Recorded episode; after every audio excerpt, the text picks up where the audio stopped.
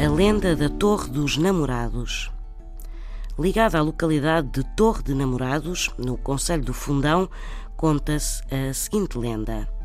Há muito tempo, aqui viveu um rei muito justo e muito apreciado pelos seus súbditos. Este rei tinha uma filha muito bela que atraía as atenções de todos os jovens da região, mas ninguém se atrevia a pedi-la em casamento. Até que um dia, dois jovens, mais audazes, pediram audiência ao rei e confessaram o grande amor que nutriam pela jovem.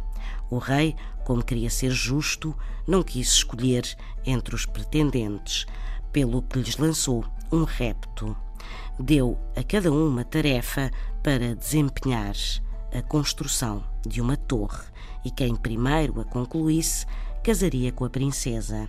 Os jovens deitaram mãos à obra e no dia seguinte os trabalhos estavam concluídos. Tinham acabado ao mesmo tempo. Então o rei propôs um duelo. Quem vencesse ficava com a mão da princesa.